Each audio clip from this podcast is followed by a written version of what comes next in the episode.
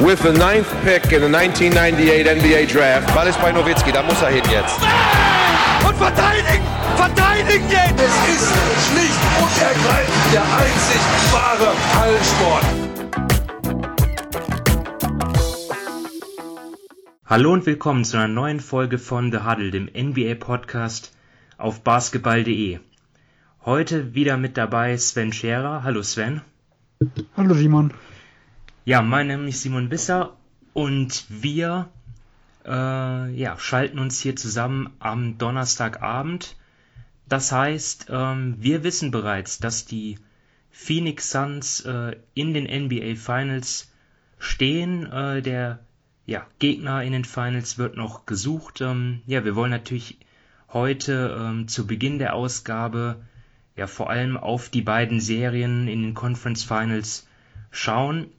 Und ja, ich würde einfach mal sagen, wir starten gleich mit der Serie ähm, Suns gegen Clippers. Und in der vergangenen Nacht haben die Suns also den Finaleinzug im sechsten Spiel in LA klar gemacht. Und ja, das ist natürlich eine besondere Geschichte für die Suns, die jetzt äh, ja nach elf Jahren äh, ohne Playoffs jetzt es sofort in die Finals geschafft haben. Das ist natürlich bemerkenswert. Wir haben natürlich 2020 in der Bubble schon ja ein bisschen ähm, ja von von dem äh, Talent der der Suns, das haben wir schon ein bisschen aufblitzen sehen mit den vielen Siegen dort. Sie waren ja ungeschlagen, haben es aber nicht in die Playoffs geschafft, aber jetzt dann halt nochmal, ja, in dieser Saison wirklich, ja, grandiose Leistungen gezeigt.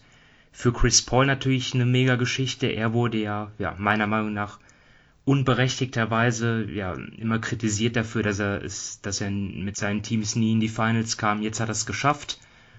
Und ja, natürlich auch für den Rest des Teams wirklich Gratulation. Sehr, sehr starke Playoffs. Ähm, jetzt in Spiel 6 haben wir ähm, ja, natürlich eine, wieder eine hervorragende Leistung von Chris Paul gesehen. 41 Punkte. Ähm, ja, also ich, ich beginne einfach mal da, bevor wir kurz zu den Clippers noch, auf die noch kurz eingehen. Erstmal vielleicht eine Lobeshymne an die Suns. Ähm, aus deiner Sicht auch ein verdienter Finals-Teilnehmer letztendlich, nach äh, auch der starken Regular Season auch, wenn man einfach mal alles zusammennimmt? Ja, also wir haben es ja vor den Playoffs auch in unserem Ranking gesagt, die Suns waren jetzt nicht unser Top-Favorit im Westen. Äh, ändert aber nichts, dass sie eigentlich von Beginn an die ja sogar recht hohen Lobeshymnen, die wir auf sie vorher hatten, weil äh, wir waren jetzt ja alle nicht so schlecht auf die Suns zu sprechen und ich hatte sie ja auch wirklich äh, mit drin, dass sie vielleicht um den Heimvorteil spielen können, äh, überperformt haben. Und das haben wir in der regulären Saison gesehen indem sie mit Platz zwei ja eine überragende Leistung gemacht haben und auch das Auftreten war, hat der, hat der Bilanz dann irgendwo entsprochen. Ähm, und sie sind ja durch eine, sag ich mal, verrückte Playoffs, weil die ganzen Playoffs sind natürlich etwas durch Verletzungen geprägt, äh, gut durchgekommen, ohne dass sie auch selber wirklich verschont geblieben sind. Also es gab ja schon wirklich die Schreckmomente in der ersten Runde gegen die äh, Los Angeles Lakers, wo Chris Paul äh, auf die Schulter gefallen ist und ja, einige Spiele lang überhaupt keinen Wurf genommen hat. Oder wenn, dann sah das sehr, sehr komisch aus. Äh, und jetzt auch hat er die ersten zwei Spiele aussetzen müssen wegen Quarantäne, weil er halt äh, Covid-positiv getestet wurde. In Booker hat sich die Nase gebrochen. Äh, also auch die Suns sind ja wirklich nicht gut, äh, ja, komplett verschont so durch die Playoffs gekommen. Äh, und sie haben aber doch sportlich äh, absolut überzeugt. Also auch die Spiele, wo Anthony Davis und LeBron James äh, noch dabei waren, waren sie trotzdem angeschlagenen äh, Chris Paul. Ja, ich sag mal, sie, die Lakers waren ein Tick besser, aber sie waren nicht weit dahinter. Äh, die Denver Nuggets haben sie absolut dominiert und auch spielerisch sehr, sehr waren sie sehr, sehr überzeugend, äh, waren vielleicht die strukturierteste Mannschaft in, in den gesamten Playoffs. Also ich fand, keine haben haben dermaßen verschiedene Gesichter gezeigt, einen so guten äh, Gameplan gehabt und auch auf die verschiedenen Teams reagiert. Ähm, und auch jetzt auf die Los Angeles Clippers hatten sie trotz immer mal wieder äh, einzelnen Spielen, in denen sie Schwächen gezeigt haben, äh, eine Antwort äh, und sind absolut verdient in den Finals. Verletzungen ist natürlich immer hätte, hätte Fahrradkette. Ne? Klar, wenn die, die Lakers lagen in der Serie, meine ich, in Führung, als Anthony Davis sich verletzt hat. Genau, 2-1. Und jetzt dann auch noch ähm, in den Conference Finals die natürlich auf Clippers getroffen, komplett ohne Kawhi Leonard. Also das ist natürlich der ganz klar beste Spieler ähm, gewesen für die Clippers. Äh, sie konnten dadurch ihr, ihr Small Ball, den, ja, dem sie ja eigentlich ihre beiden Seriensiege davor irgendwie auch zu verdanken hatten, den, den konnten sie dadurch ja nicht so gut durchziehen. Äh, Paul George hat äh, sehr starke Leistungen gebracht. Äh, ein Grund, weshalb sie überhaupt, denke ich, äh, ja, die Serie so lang äh, spannend gehalten haben.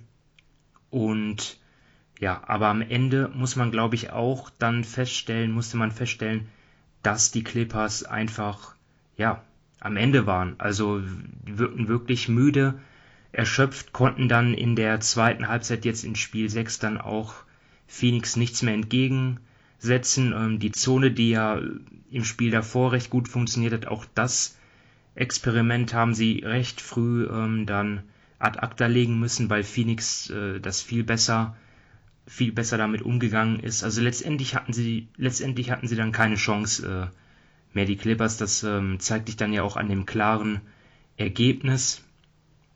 Und ja, also ich denke mal, viel mehr brauchen wir dazu gar nicht sagen. Ähm, erste Finals-Teilnahme seit 1993, den Titel noch nie geholt und jetzt können wir natürlich nur spekulieren, wer wird der Gegner und wie stehen da die Chancen. Ähm, ja, ich glaube, zu den Clippers kann man nochmal sagen, also ähm, die haben ja wirklich seit dem Ausscheiden von Kawhi Leonard auch sehr, sehr tolle Playoffs gespielt. Also, also auch davor ja auch teilweise, aber da muss man sagen, die haben sich aus meiner Sicht noch sehr, sehr viel Respekt irgendwo erworben. Ähm, die zwei Siege, die sie gegen Utah geholt haben, da muss man ja sagen, das ist ja das, Phoenix hat die Chance genutzt dass Kawhi Leonard nicht dabei war. Wie gesagt, wie, wie es ausgegangen wäre mit Kawhi Leonard, wir wissen es nicht. Es werden komplett andere Spiele. Auf dem Papier wären die Clipper stärker. Ob sie es dann wirklich äh, in der Praxis auch wären, äh, darüber kann man nur spekulieren. Aber Utah hatte auch die Chance, den Sack zuzumachen gegen die LA Clippers. Sie haben es nicht genutzt. Ähm, und bei den Clippers muss man natürlich sagen, also hier äh, in, den, in den Conference Finals gab es viele Spieler, die weit über ihren Möglichkeiten eigentlich gespielt haben. Jemand wie Red Jackson und Paul George hatte super Spiele. Marcus Morris am Anfang angeschlagen, äh, zum Schluss in den letzten zwei Spielen wieder deutlich stärker. Und Patrick Beverly äh, bei allem, was er mich am Ende genervt hat mit seiner Aktion, hat eigentlich ab Spiel 2 in Devin Booker und auch in Chris Paul teilweise extrem genervt. Äh, also ich glaube, wir haben ja viel im letzten Jahr und auch im Sommer drüber gesprochen. Ist dieses Team, hat das eine Winning-Mentalität und so Dinge? Und ich glaube, das haben sie dieses Jahr zumindest wieder ein bisschen ausgewischt, äh, diesen Makel. Äh, die Clippers haben in den letzten Spielen eigentlich absolut überperformt. Ja, also mit Beverly, die Situation, die dich genervt hat, du meinst dann am Ende den, ja, wo die Sicherungen dann bei ihm durchgebrannt sind mit dem Schubser dann gegen Chris Paul. Genau, oder? den Schubser in den Rücken. Das ist für mich, also. Davor hat er ein gutes Spiel gemacht, ne? Ja. Genau, er ist halt, ja, ich sag mal, er, er war ja offensiv sogar im sechsten Spiel äh, relativ aktiv, hat einmal Chris Paul mit so einem Crossover richtig aussteigen lassen, hat wichtige Punkte gemacht. Ähm, und er ist halt wirklich jemand, äh, den will man in seinem Team haben, aber auf gar keinen Fall gegen sich. Und das hat man über die letzten Spiele, wie gesagt, Booker hat das zu spüren bekommen, Chris Paul hat das zu spüren bekommen. Äh, heute Nacht gab es ja immer wieder Nicklichkeiten zwischen Paul und Beverly, die sich beide in der Hinsicht nicht allzu viel schenken.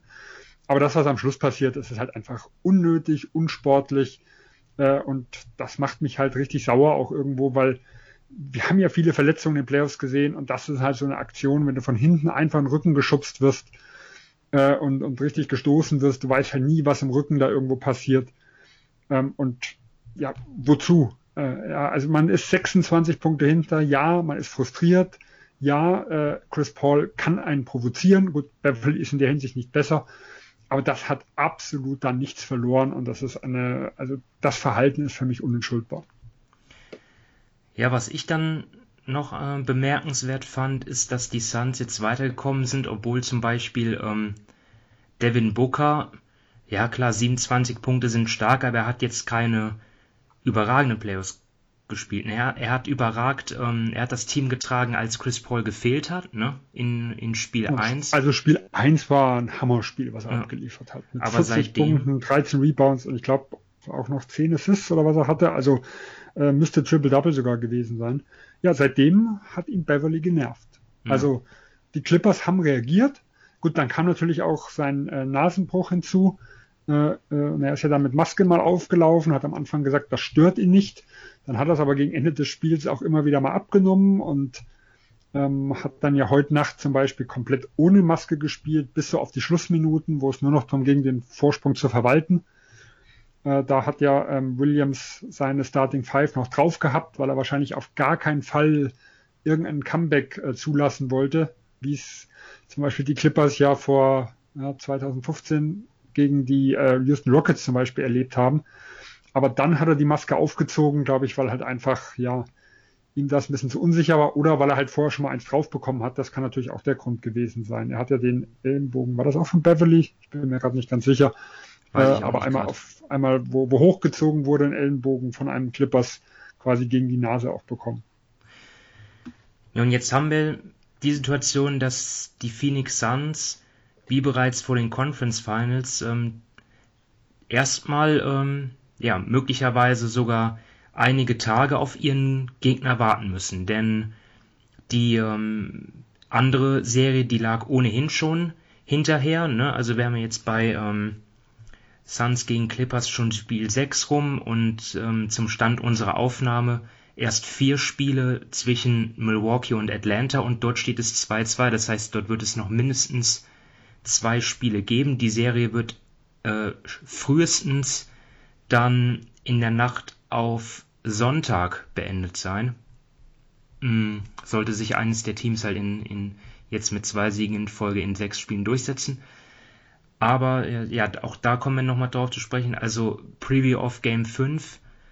Auf Game 5 macht jetzt keinen Sinn, weil ähm, ja, zum Stand des Up Uploads äh, der Folge ist das Spiel rum, aber Nichtsdestotrotz müssen wir da natürlich schon auch ein paar Personalien besprechen. Wir haben jetzt gerade die äh, News reinbekommen, dass Janis Antetokounmpo nicht spielen wird jetzt in Spiel 5. Er hatte sich ja, ja unglücklich, sehr unglücklich gelandet äh, im, im dritten Viertel jetzt im letzten Spiel sein, sein Knie dort überstreckt. Und ja, die gute Nachricht ist zunächst mal, dass das MRT ähm, keinen strukturellen Schaden ergeben hat im linken Knie. Also kein Bänderriss oder sowas. Ähm, Zeitpunkt der Rückkehr dennoch unklar. Auf der anderen Seite ha hat sich Trey Young ja im Spiel davor verletzt, äh, hatte Spiel 4 verpasst und ist jetzt auch fraglich für die kommende Nacht, genauso wie Clint Capella. Und ähm, ja, das ist natürlich, ja, ohne Janis hat, hat Milwaukee dann in Spiel 4 ja, da, da war Janis gerade raus, dort ähm, haben, haben, die, haben die Bucks dann einen Lauf der Hawks kassiert.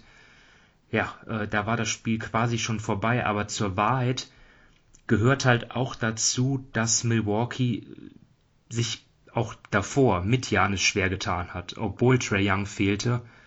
Ähm, die Hawks haben die Bucks, äh, also haben vor allem Janis mit mehreren Leuten verteidigt Sie haben einfache Punkte vor allem in Korbnähe verhindert und die Bucks, die haben ja gefühlt nur von draußen geworfen und dort fiel dann auch nichts, ähm, beziehungsweise sehr wenig. Die Bucks konnten dort nicht mal die ja relativ offensiv schwache Bankline-Up der Hawks bestrafen, ähm, die mit Chris Dunn und dann kam da war ja auch Cam Reddish dabei, der ja in der zweiten Halbzeit dann aufgetaut ist. Aber selbst das konnten sie nicht, konnten sie nicht bestrafen, weil sie offensiv zu harmlos sind. Ähm, also siehst du jetzt noch mehr dann Vorteil Atlanta auch ähm, im Hinblick darauf, dass die Bucks selbst mit Janis nicht das klar bessere Team waren?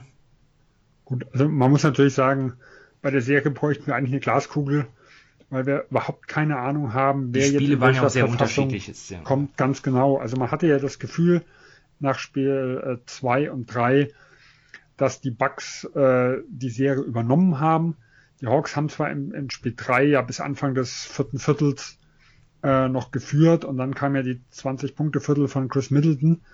Äh, aber rein optisch her sahen die Bucks eigentlich ja überlegen aus. Und äh, Trey Young hat, ist ja da quasi auf den Fuß des Schiedsrichters noch getreten und ist ja dann schon ein bisschen gehumpelt, sah nicht mehr super spritzig aus. Äh, und dann war eigentlich so gefühlt die Serie erledigt. Äh, ja, dann kam der das Spiel 4 und die Hawks haben die Bucks von Anfang an erstmal ein bisschen aus der Halle geschossen. Und Lou Williams hatte wahrscheinlich sein bestes Playoff-Spiel in diesem Jahr mit unglaublichen Quoten. Äh, und die Bucks machten jetzt so nicht das Gefühl, als ja, als würden sie die Hawks so ernst nehmen. Also das war eine rein optische Ding. Das wird wahrscheinlich nicht ganz so extrem gewesen sein, wie sich das anhört. Äh, aber die Hawks waren heißer irgendwo wie die Bucks. Und dann waren ja die Bucks auf 8 dran, wo es passiert ist. Und ja, dann kam der 12 zu 0 Lauf und dann war ja die Geschichte erledigt. Ähm, trotzdem wird, wird das nächste Spiel wieder anders aussehen, weil das muss man ja auch sagen, 2-1 Führung für, für Milwaukee äh, und äh, der beste Spieler des Gegners dann irgendwo draußen verleitet schon ein bisschen dazu, vielleicht auch zu sagen, okay, wir haben das Ding jetzt irgendwo im Sack, während die Hawks mit dem Rücken zur Wand standen, vom eigenen Publikum, hatten nichts mehr zu verlieren. Äh, und jetzt geht's halt wieder nach Milwaukee und beide Teams sind irgendwo angeschlagen.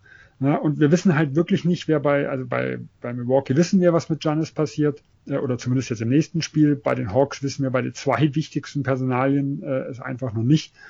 Äh, und Chris Middleton ist halt in jedem Spiel, äh, ja, kann komplett aufdrehen und das ganze Spiel für sich entscheiden, ähm, hat aber über die gesamte Serie zum Beispiel eine furchtbare Wurfquote äh, und nimmt auch unglaublich schwierige Würfe. Also beim Chris Middleton den könnte ich halt nach zutrauen, dass er 40 Punkte macht äh, und das Spiel quasi allein eintütet, in Anführungsstrichen. Ähm, aber auch genauso, dass er drei von 18 aus dem Feld wirft äh, und dementsprechend die Bucks überhaupt gar keine Chance haben. Auf dem Papier würde ich Milwaukee, wenn, wenn halt Young und Capella äh, zumindest angeschlagen sind, selbst wenn sie spielen können, immer noch als der Favorit sehen, aber nur noch als der leichte Favorit. Ähm, aber momentan würde es mich auch nicht wundern, wenn die Hawks weiterkommen. Die Frage ist halt, wie gesagt, bei Trey Young, er muss halt schon nahe 100 Prozent sein, weil ich habe schon ein bisschen Angst, wenn so ein kleiner Point Guard, der von Schnelligkeit, ähm, ja, selbst bei seinem, bei seinem Wurf ist es ja so, er muss ja trotzdem Separation irgendwo schaffen und wenn natürlich ein großer Gegenspieler in seiner Nähe bleiben kann äh, und er jetzt überhaupt nicht äh, die Gefahr mit dem Zug zum Korb irgendwo ausstrahlt, dann habe ich da schon meine Bedenken, ob er da wirklich hilfreich ist. Ja, aber keine Ahnung, wie die Serie ausgehen wird. Ich, ich könnte da nicht mal wirklich tippen, ohne dass es unseriös ist. Ich wäre jetzt, ich hätte jetzt gesagt Tendenz pro Atlanta, weil ähm, du sprichst es an, Chris Middleton kann natürlich ähm, die, die Bugs dann offensiv, also also dort ähm, sehe ich das kann, kann ich mir ein Szenario vorstellen, dass Milwaukee das äh, den, den Janis-Ausfall einigermaßen kompensiert, wenn einfach Middleton und Holiday stark spielen und auch die Schützen treffen. Aber gerade in der Defensive finde ich einfach Janis so wichtig. Ähm, und das ist ja eigentlich die Versicherung der Bucks gewesen, auch in der Serie gegen die Nets. Da waren sie ja offensiv zum Teil wirklich total plan- und ideenlos, aber sie sind trotzdem irgendwie dann in den Spielen geblieben, weil sie einfach in der Verteidigung stark waren. Und jetzt ohne Janis ähm, fehlt auch irgendwie dann, ja, irgendwie auch der, der, äh, halt natürlich einer der besten Verteidiger. Und das hat man auch gerade gesehen, als er raus war. Natürlich kann man dort sagen, okay, die Bugs wurden da auf dem falschen Fuß erwischt. Äh, auf einmal ist, ist Antetokounmpo raus. Ähm, sie werden jetzt in Spiel 5 wahrscheinlich besser vorbereitet reingehen als dort in der Situation, aber als Janis rausging, dort haben die Hawks halt diesen Run hingelegt und das ist mir halt ein bisschen hängen geblieben, weil ja, sie kamen so einfach zum Korb auf einmal, ähm, da war kein Ringschutz da und ähm, ja, die Bucks mussten auf einmal dann mehr aushelfen. Das sorgte dann dafür, dass, dass ähm, ja auf dem Flügel auf einmal freie Würfe entstanden. Also ich bin einfach defensiv, wird glaube ich Janis fehlen äh, extrem wehtun. Ähm, ja. ja, ich sag mal, das Problem dabei ist ja, ähm, es war natürlich mental auch ein Downer für die, für die Milwaukee Bucks. Es gibt ein Team, die dann sagen, so jetzt erst recht, äh, unser stärkster wir zeigen, äh, was wir drauf haben. Aber es war ja auch schon so, wie äh, Giannis quasi reagiert hat. Er ist ja auf dem Boden gelegen, hat dann quasi Fuck äh, auch noch gerufen. Also es sah ja wirklich aus, als wäre die Saison beendet. Und das ist natürlich was, was man psychisch erstmal wegstecken muss mit äh, acht Punkte Rückstand. Plus, man ist ja auch überhaupt nicht darauf vorbereitet. Also der jetzt in Spiel 5 wird ein Gameplan ohne Giannis dann irgendwo erstellt.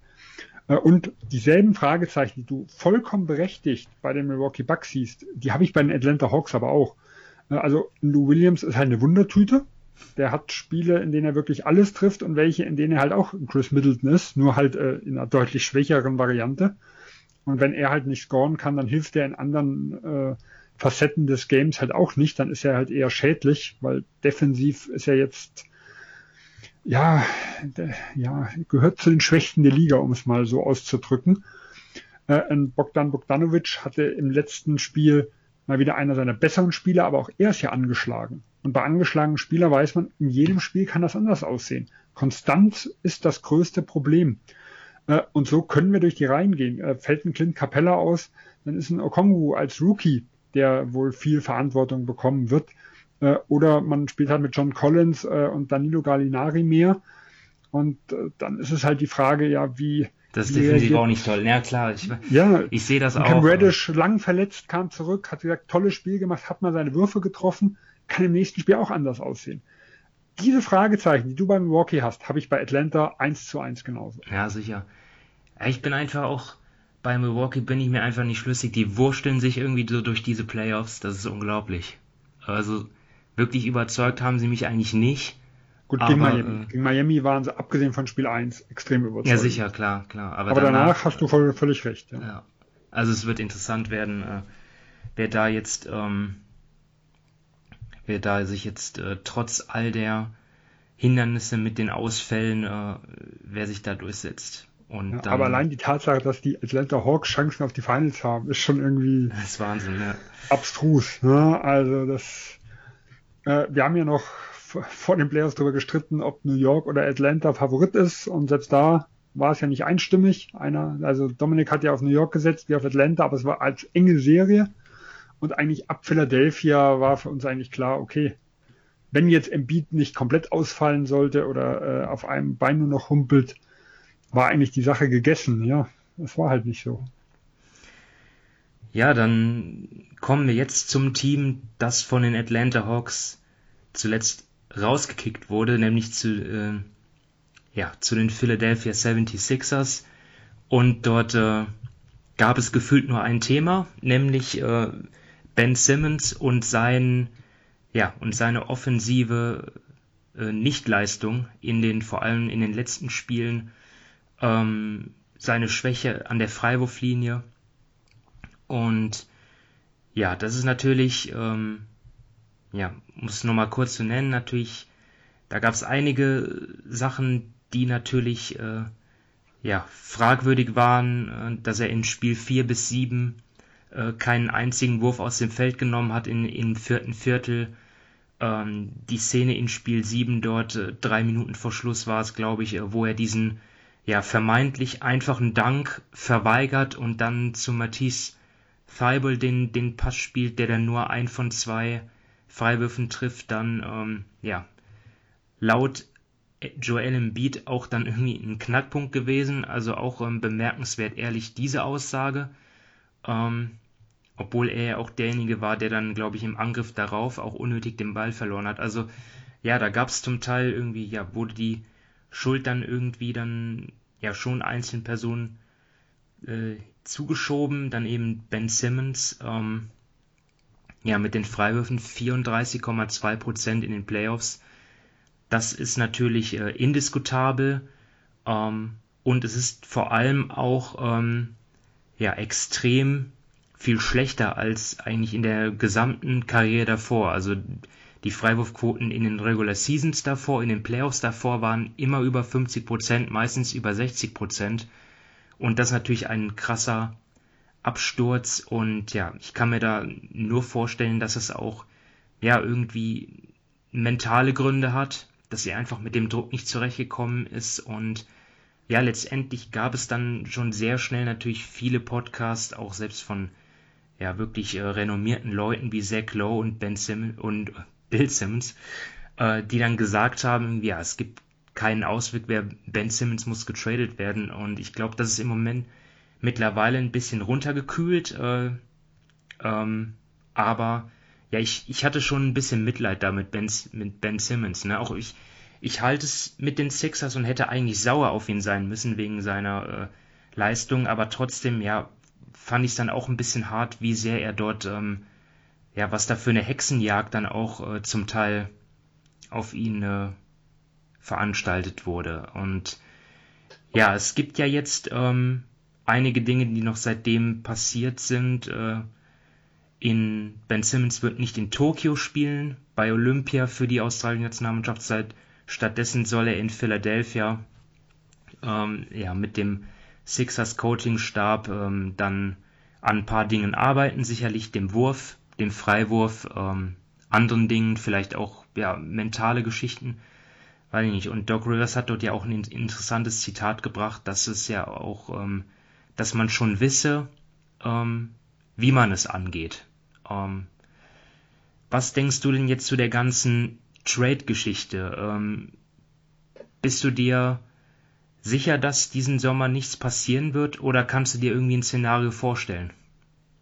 Also ich kann mir definitiv ein Szenario vorstellen. Also Ben Simmons ist ja jetzt nicht erst seit diesem Jahr zumindest in der Diskussion. Ähm, bisher war es aber eher, ja, vielleicht eine theoretische Natur wo es halt dann wirklich ja irgendwelche Bombenspieler sein mussten. Also James Harden war ja zum Beispiel in der Saison im Gespräch, in Bradley Beal wurde immer mal wieder äh, reingeworfen, was so sinnvolle äh, Tausch, äh, Tauschobjekte, Objekt ist natürlich ein blödes Wort, aber ähm, Spieler sind, die man, die man für ihn tauschen könnten.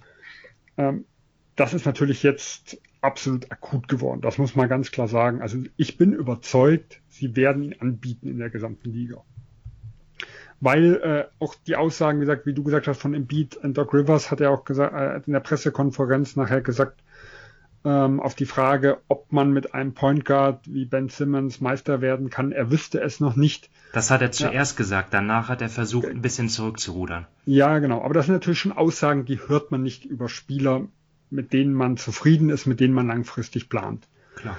Äh, und über die Schwächen, die Philadelphia hat, gerade dass sie einen Ballhändler äh, brauchen, der für sich und andere kreieren kann, der quasi einen Schuss hat, um ähm, Embiid äh, optimal zu ergänzen, haben wir öfters drüber gesprochen. Wenn man jetzt versucht, den Ben Simmons auf die vier zu schieben, ist das, das Pairing mit Embiid halt auch nicht optimal. Also auch hier haben wir immer wieder äh, in den Spielen gesehen, dass äh, jemand wie ein Simmons ja eher eher im Weg standen im Beat. Also oft ist es so, er ist halt dann vers vers irgendwo versucht, Richtung, Richtung Korb irgendwo zu cutten. Der Gegenspieler kam dadurch näher an den Beat ran. Äh, und der Beat hatte dann halt wirklich Probleme, dieses mangelnde Spacing äh, da irgendwo zu lösen, weil er halt kein elitärer Passer irgendwo ist aus dem, aus dem Doppeln und so hinaus. Ähm, und ich bin immer skeptischer, ob dieses Problem äh, Embiid Simmons zu lösen ist.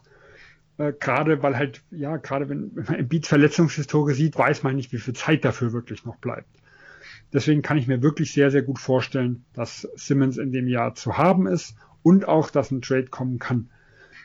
Äh, die Frage ist halt, was bekommt man, was bringt es den Sixern? Weil ich denke, ein Murray wird halt nur traden, wenn halt ja ein dementsprechender Gegenwert, der nicht vom, vom, vom Papier her stimmen muss, sondern vom Fit fürs Team passen muss. Und das ist natürlich nicht immer ganz so einfach, weil Ben Simmons ist ein spezieller Spieler, der nicht in jedes Team passt.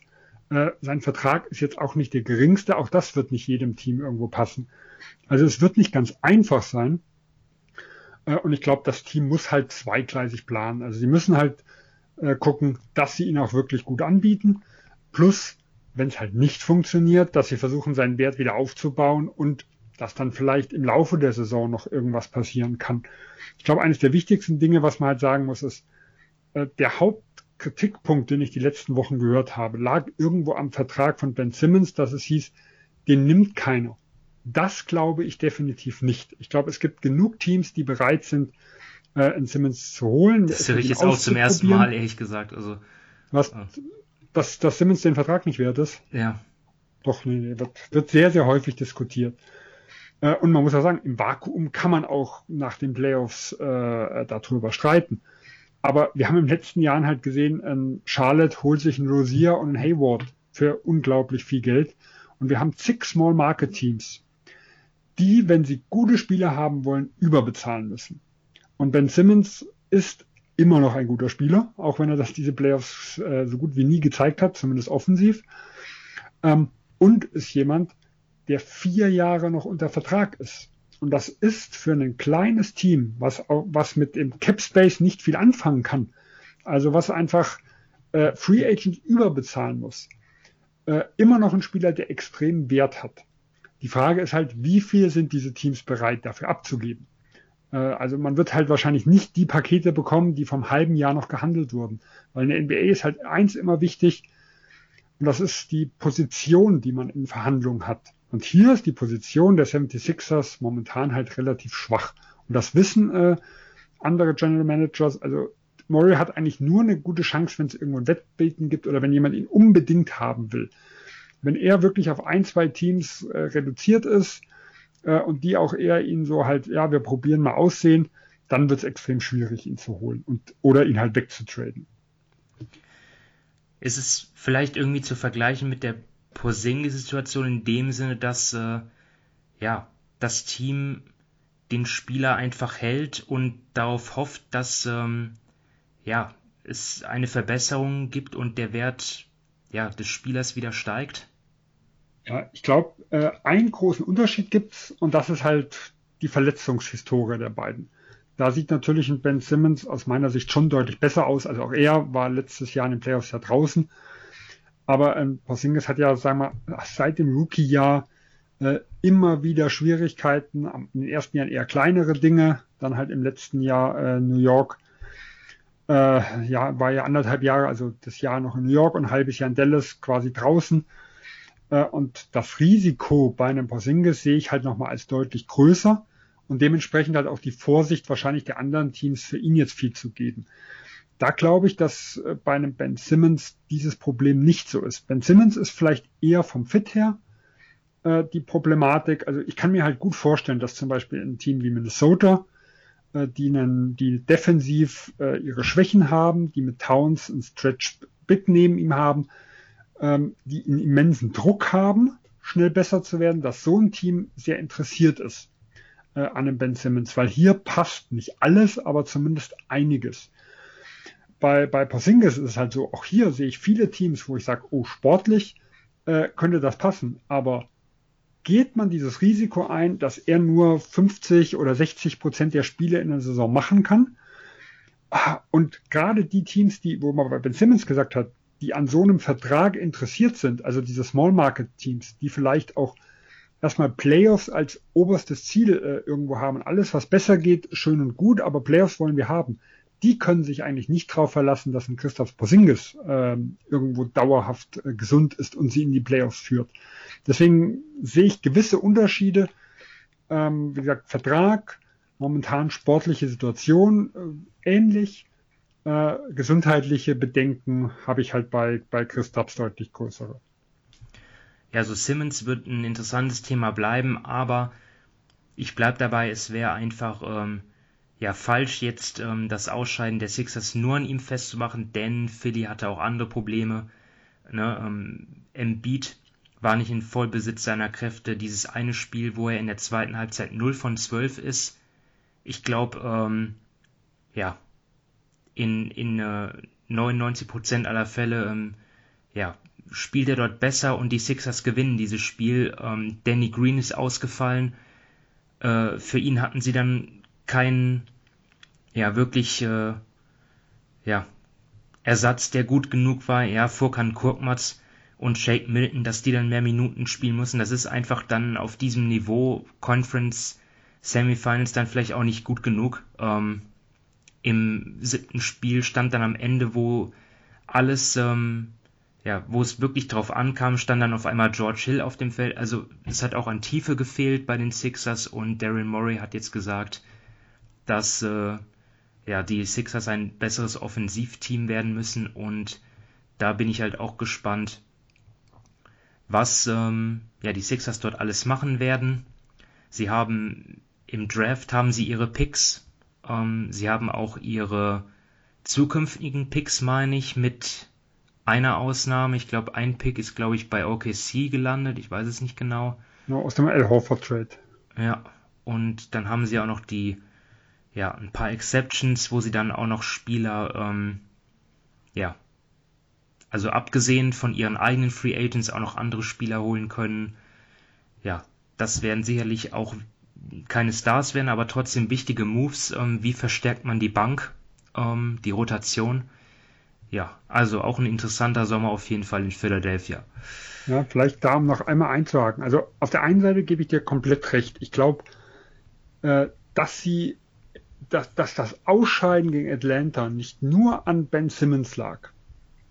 100% richtig.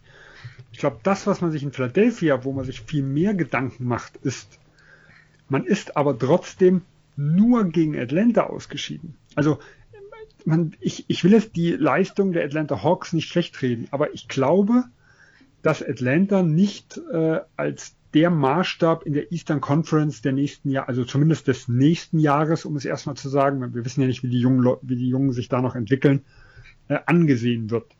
Und ich denke, man hat eher die Angst, dass man ein ganzes Stück hinter gesunden Brooklyn Nets ist ich würde auch sagen, wie gesagt, die Bucks enttäuschen sich ein bisschen in den Playoffs, aber grundsätzlich würde ich sie auch hinter den Milwaukee Bucks sehen.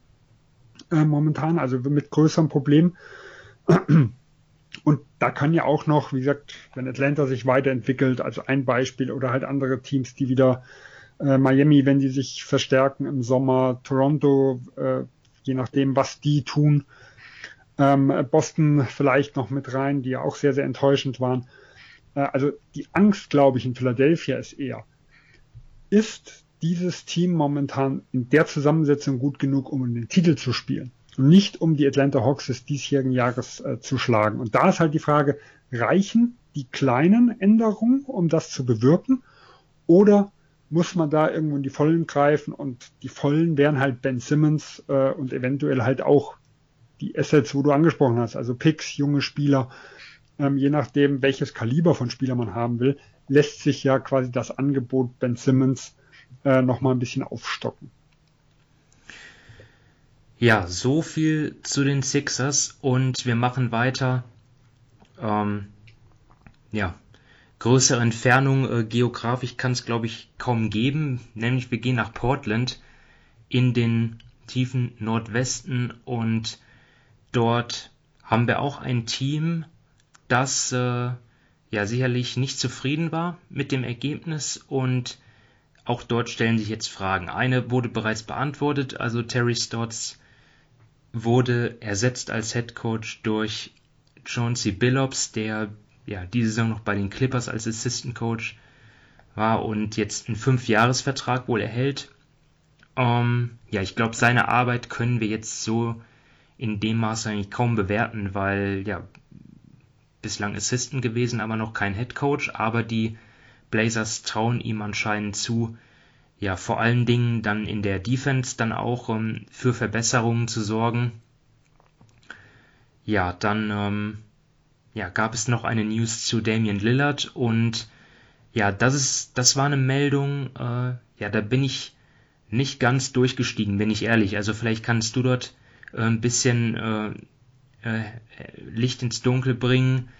Dort wurden ja verschiedene Themen genannt. Zum einen äh, das Thema Trainersuche, dann auch die Frage, ob Portland in der Lage sein kann, äh, ja ihm ein, ein, ein Team an die Seite zu stellen, das ihm eine echte Titelchance gibt und ernst zu nehmen.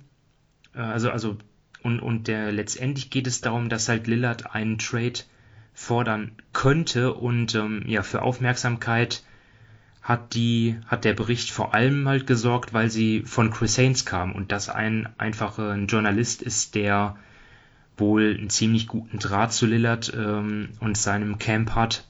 Ja, deswegen hat er halt für Aufmerksam gesorgt. Also Lillard bisher auch sehr loyal gewesen zur Franchise und zu den Fans. Ähm, er hat auch in der Vergangenheit Aussagen getätigt in die Richtung, an denen er sich natürlich messen lassen muss. Äh, ja, zum Beispiel ja Paul George in der, in der Bubble, ähm, da gab es ja eh eine Fehde zwischen den beiden. Ja, hat er zum Beispiel auch George ähm, ja ein bisschen verhöhnt dafür, dass er ja die Teams so oft wechselt. Ähm, wollen wir jetzt mal sehen, was Lillard macht. Aber wie schätzt du denn jetzt die ganze Situation dort bei den Blazers ein?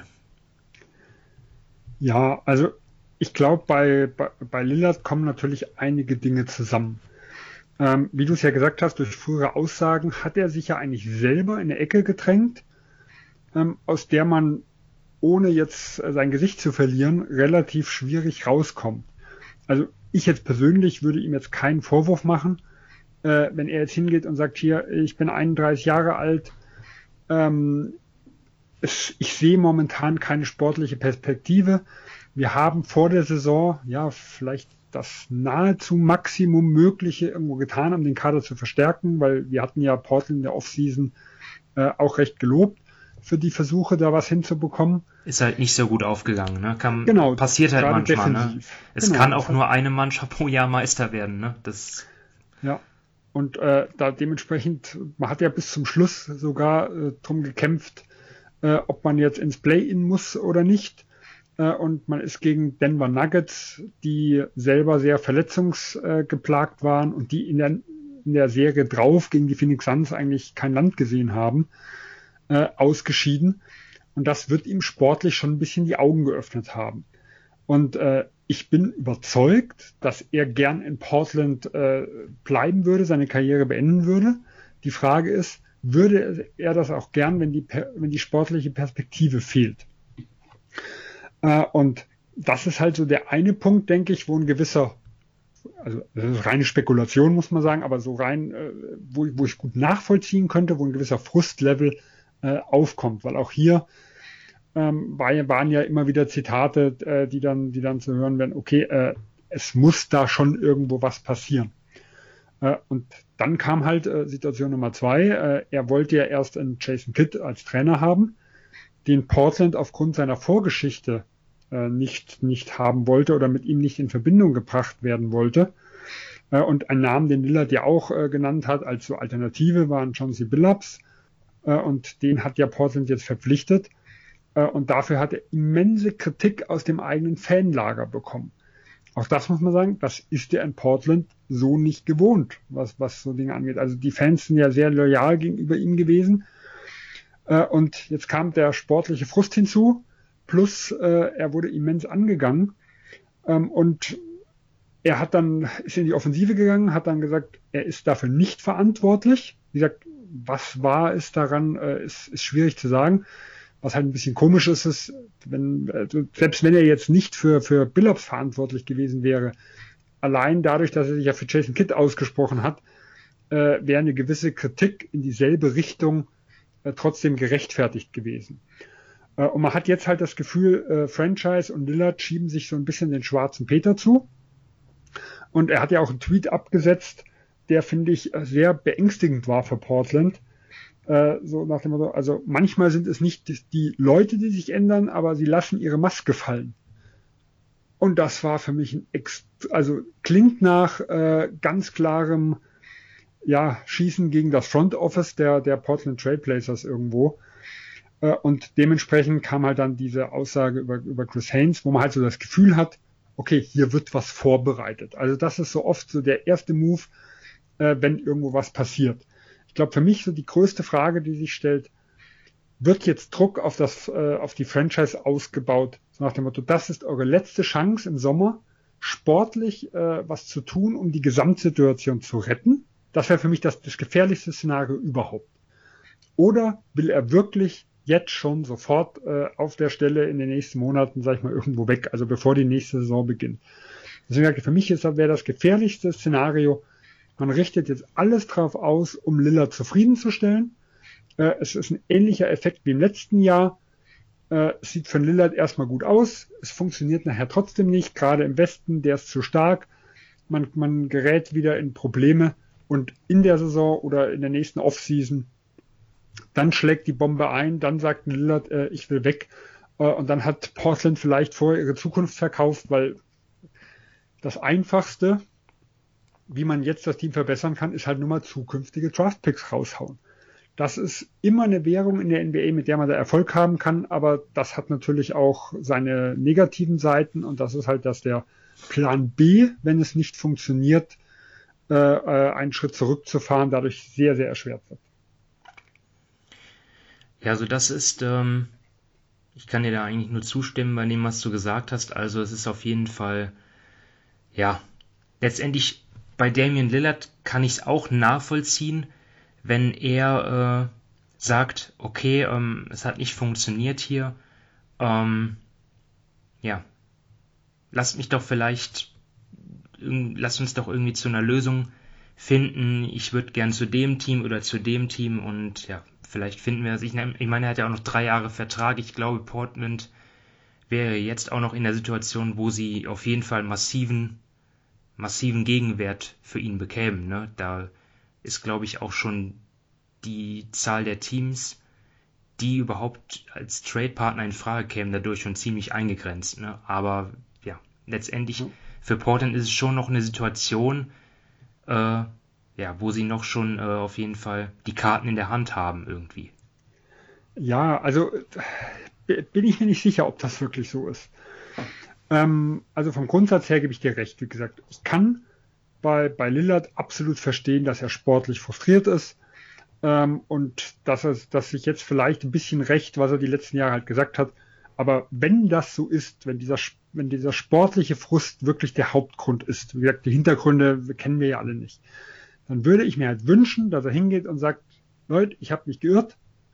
Ähm, ja, ich wollte in Portland äh, äh, bleiben, wenn wir jetzt wirklich ein Team wären, was um die Conference Finals spielen, was vielleicht so, ich sag mal, wie die Phoenix Suns vor der Saison gehandelt wurden, also im erweiterten Contender-Kreis sind, wo man vielleicht sich wirklich ausrechnen kann, dass es so eine, da, dass halt mal so, so ein Wunder passiert und dass Conference Finals zumindest möglich sind, ohne dass halt immens was passieren muss bei anderen Teams ähm, könnte ich das absolut nachvollziehen. Man verliert halt so, ja, die Aussagen werden in einem ein bisschen die Ohren fliegen. Okay, das ist halt nun mal manchmal so. Manchmal hat, trifft man halt in der Vergangenheit Fehlentscheidungen, ähm, die man halt jetzt dann vielleicht ein bisschen bereut. Damit muss man leben und gut ist.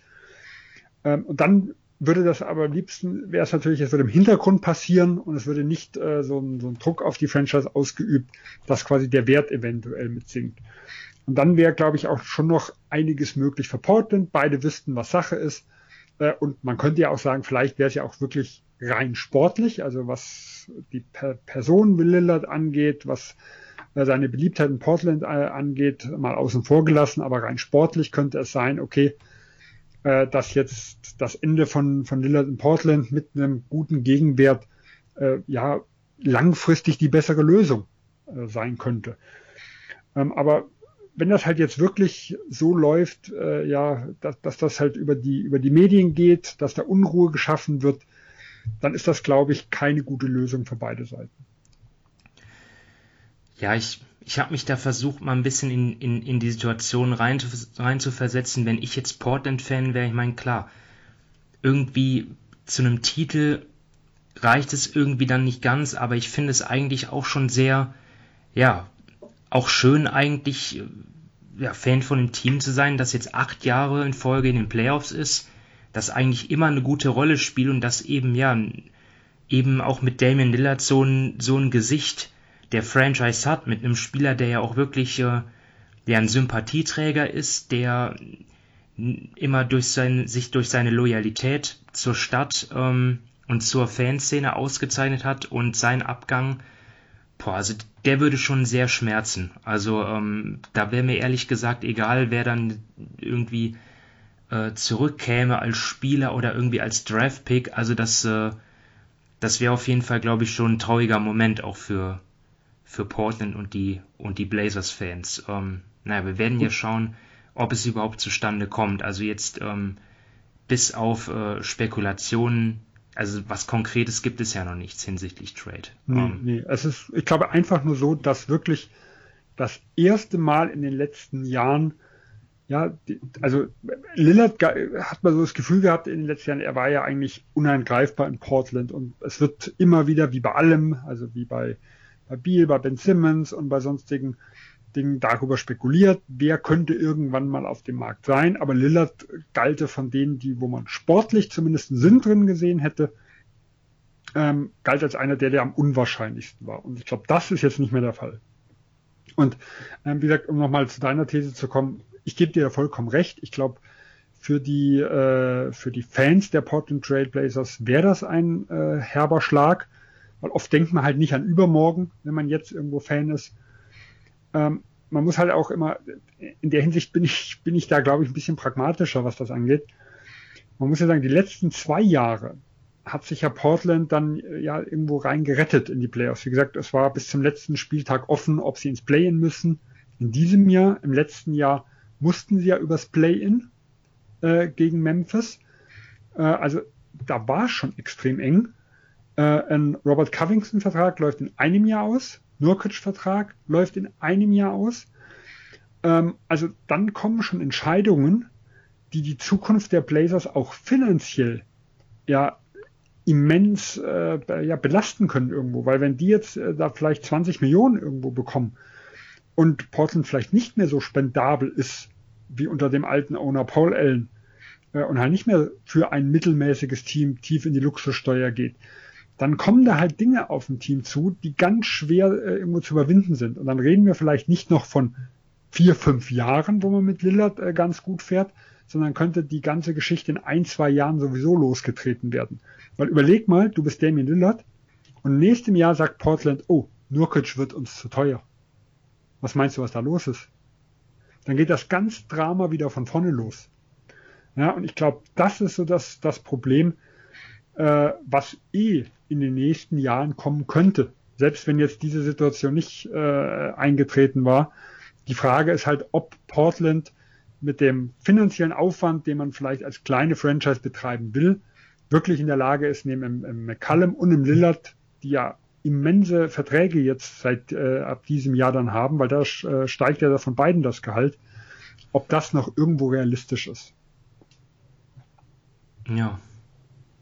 Weiß auch nicht, wie man das wie man das anders löst. Ich meine, um CJ McCollum gibt es ja jetzt auch wieder Trade-Gerüchte, wie eigentlich fast jedes Jahr. Also, obwohl er auch wirklich eigentlich, ja, in den Playoffs war es, glaube ich, nicht so doll, aber in der regulären Saison ja wirklich ja, die beste seiner Karriere gespielt hat, äh, abgesehen von der Verletzung.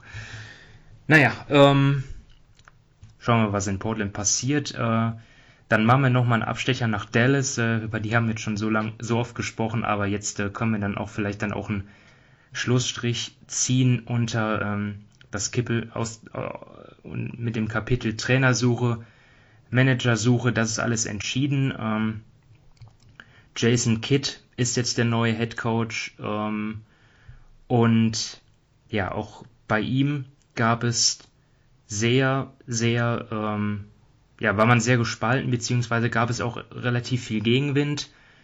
Ähm, ja, Kit nicht äh, unumstritten, natürlich aus vielerlei Gründe. Ne? Zum einen mit äh, seinen Trainerstationen, wie das dann am Ende dann zu Ende gegangen ist, wo er dann so, sozusagen ja bei den Nets, wie er sich dort verabschiedet hat, unrühmlich, ähm, weil er einfach ja nicht ähm, die Macht dort bekommen hat, die er wollte.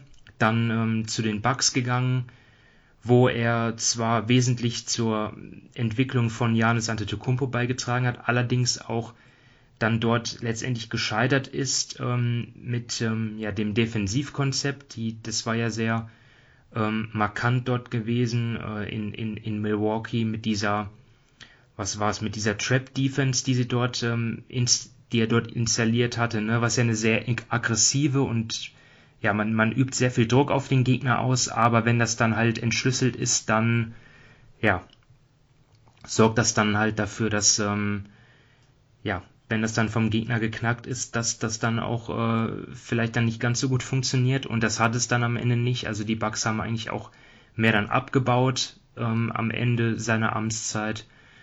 Dazu kam dann noch äh, ja Privates, was dann nochmal hochkam ähm, mit der Geschichte, äh, mit der häuslichen Gewalt an seiner ehemaligen Frau damals 2001, das ist jetzt schon 20 Jahre her, aber wie gesagt, solche Sachen wurden dann auch nochmal, ähm, ja, kamen dann nochmal hoch und auch als Spieler war er ja sozusagen nicht immer der einfachste. Er geriet, geriet ja auch damals mit Rick Carly aneinander, ähm, was dann letztendlich dadurch gelöst wurde, dass Carlyle ihm dann ja mehr einfach äh, Verantwortung übertrug, die Schlüssel in die Hand gab. Also meiner Meinung nach jetzt auch ähm, ja nicht sicherlich nicht die innovativste Lösung, die man gewählt hat, aber auch ähm, in Kombination mit ähm, ja dem dem ähm, Manager, den sie jetzt dort installiert haben, ähm, finde ich, kann man ganz klar erkennen auch,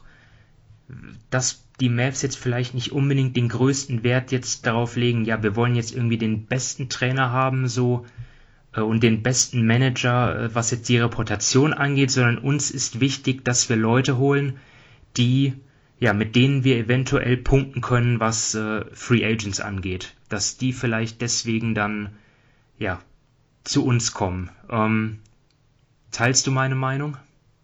Ja, das wurde ja auch so, also von Insidern aus Dallas irgendwo kommuniziert.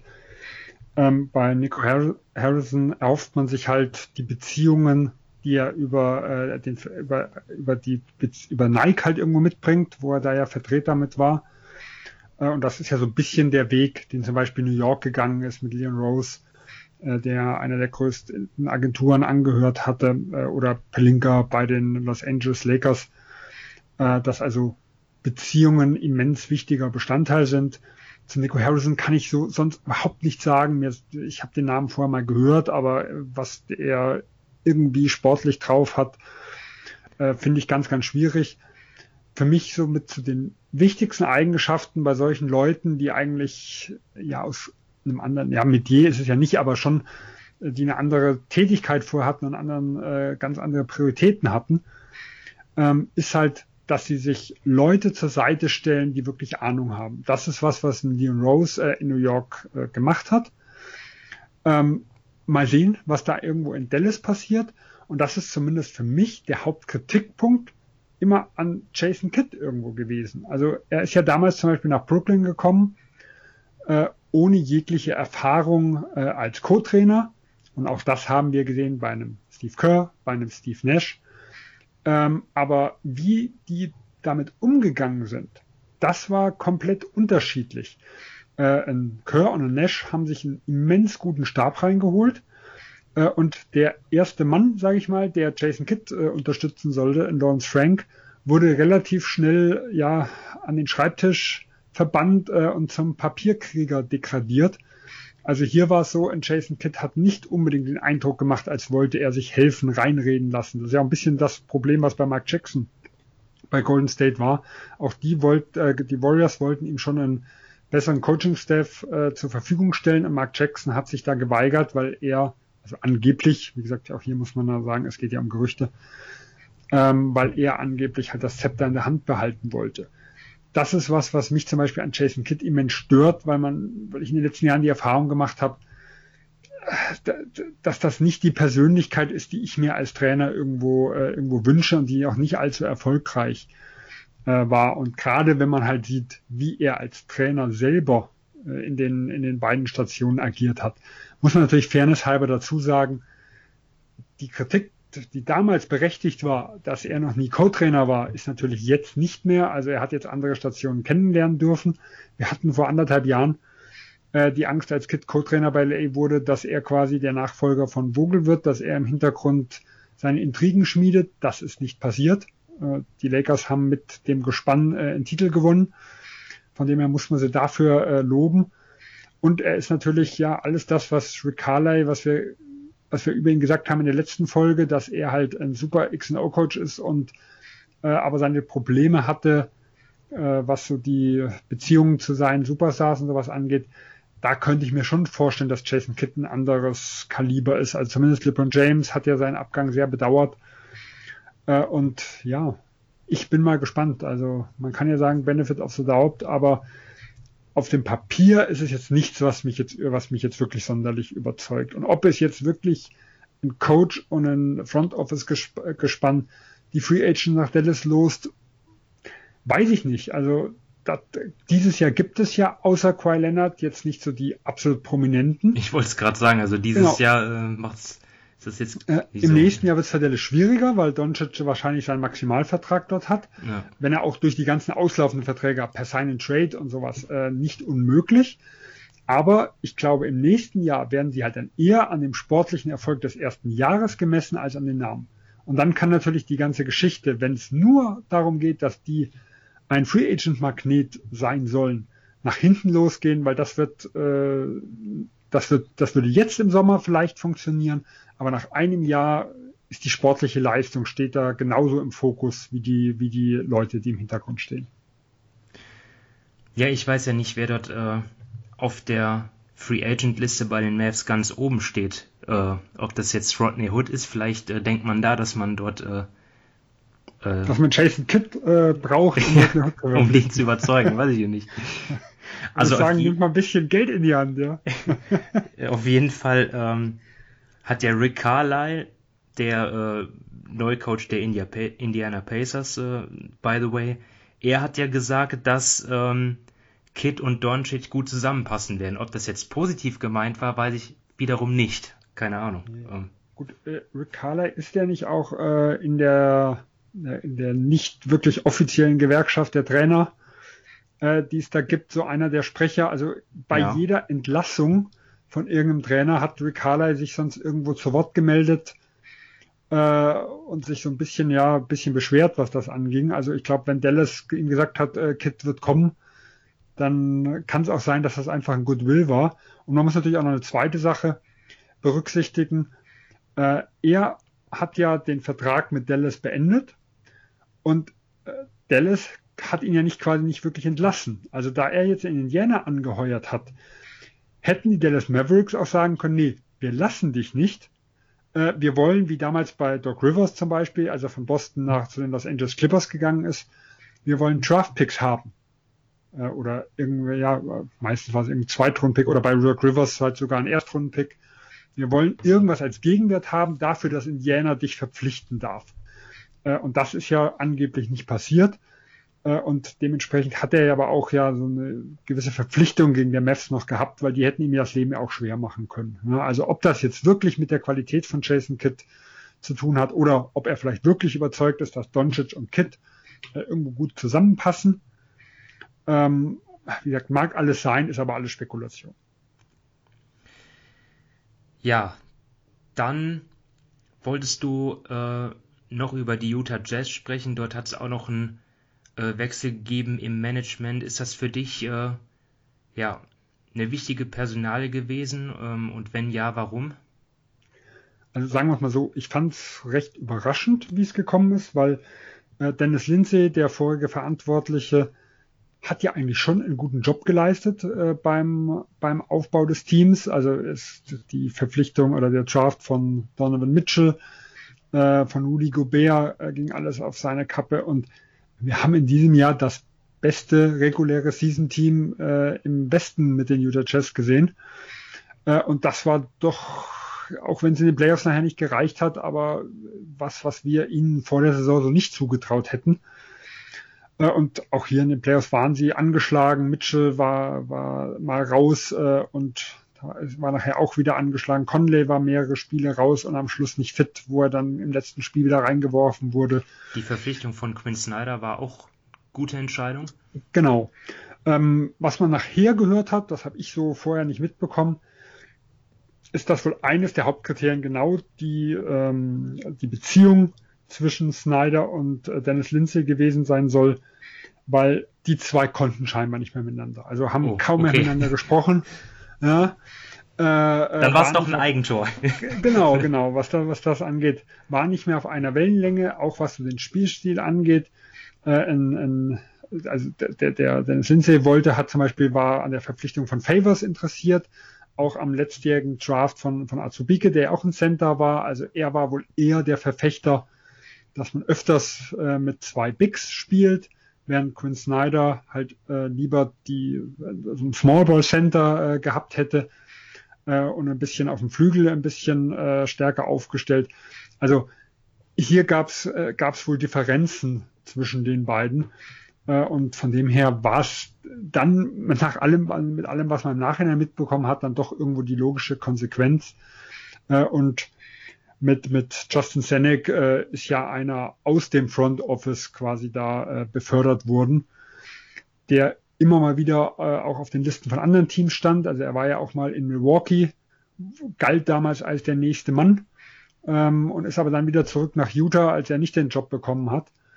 Äh, also von dem her war er ja schon so irgendeine logische Konsequenz, war vorher auch mitverantwortlich. Äh, und ja, Dennis Lindsay wurde nicht entlassen, sondern ist ja Advisor äh, in der Hinsicht, obwohl es heißt halt schon, dass, dass er irgendwo entmachtet worden ist. Ja, also es, und äh, auch hier muss man sagen, es gibt ja auch mit Twain Wade gibt es ja einen Mitbesitzer, der auch äh, im Hintergrund ein bisschen die Fäden ziehen soll. Und so ein bisschen gehen die Gerüchte um, dass sie halt Angst haben, dass Donovan Mitchell die Faxen bald dicke hat. Und hm. äh, ich glaube, das soll so der das Hauptargument sein, dass da jetzt äh, Veränderungen äh, gemacht werden sollen, weil äh, das wäre natürlich ein Worst-Case-Szenario für die Utah Jazz. Hm. Also Lindsay jetzt Advisor, sprich irgendeine Beraterfunktion oder Genau, also man wollte ihn wahrscheinlich, weil er halt gute Arbeit ge geleistet hat, da nicht vor schon die Tür setzen. Schon noch eine offizielle Funktion, aber keine Entscheiderrolle mehr. Ver vermutlich. Ja. Was das genau bedeutet, das werden wir wahrscheinlich nie so wirklich erfahren. Äh, vor allem, es wird ja auch um Danny Ainge gehandelt, der ja auch äh, eventuell als Advisor äh, da mit einspringen soll. Der ist ja scheinbar relativ dicke mit dem neuen Besitzer Smith. Äh, hat ja am College selber in Utah gespielt und ist zumindest daran interessiert, irgendwie in die, in die Gegend da wieder zu kommen. Ähm, aber auch hier, er hat ja äh, beim Abgang von Boston gesagt, dass er jetzt nicht mehr eine Vollzeit-GM-Stelle äh, haben will. Also er wäre dann maximal involviert, aber auch nicht der, der Vollzeit äh, ja, Verantwortliche. Gut, bei Utah jetzt, was das Team angeht, da hat man ja jetzt im Sommer, glaube ich, nichts Spektakuläres zu erwarten. Ne? Also Mitchell, Conley, Gobert sind noch unter Vertrag, Bogdanovic auch, ähm, Ingels auch. Ja, auch, aber ich stimme dir nicht zu. Also Conley ist auslaufend. Das heißt, okay. ähm, mit ihm müssen sie in Verhandlungen gehen und das wird gar nicht so einfach werden, weil äh, Utah war ja dieses Jahr schon minimal über der Luxussteuergrenze äh, und jetzt fangen die ganzen Verträge an von Mitchell, von die Gehaltserhöhung von Gobert und jetzt muss noch mit Conley verhandelt werden.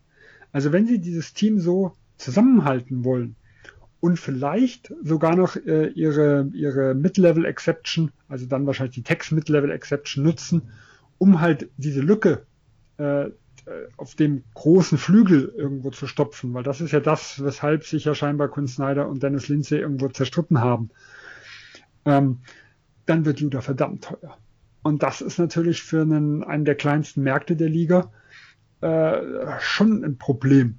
Auch wenn es Miss finanziell recht potent sein soll, äh, muss man halt, muss man halt mal gucken. Und dann kommt es halt daran, okay, wenn ich Conley halte, muss ich mich vielleicht von Derek Favors irgendwo trennen. Also muss irgendwas in die Hand nehmen, um Derek Favors abzustoßen. Oder geht man vielleicht sogar hin und sagt, äh, in Ingles oder in Jordan Clarkson, ähm, dass man die halt äh, abgibt, ohne jetzt sportlich allzu viel zu verlieren, nur jemand Billigeres irgendwo rein, rein zu bekommen. Also es ist keine leichte Offseason für Utah. Okay, das ist mir dann, das ist mir dann entgangen. Also Conley wird Free Agent. Ein Glück, dass ich dich habe. Ja. Ähm, ja, aber ansonsten stehen alle unter Vertrag. Mal sehen, was sich dort tut. Ähm, gut, damit sind wir am Ende für heute. Wir bedanken uns fürs Zuhören und wünschen euch jetzt viel Spaß dann noch mit den Conference Finals. Bucks gegen Hawks. Mal sehen, äh, wer dort das Rennen macht und dann auf Phoenix trifft. Ähm, ja, dann würde ich sagen, macht's gut und bis zum nächsten Mal. Ciao. Tschüss.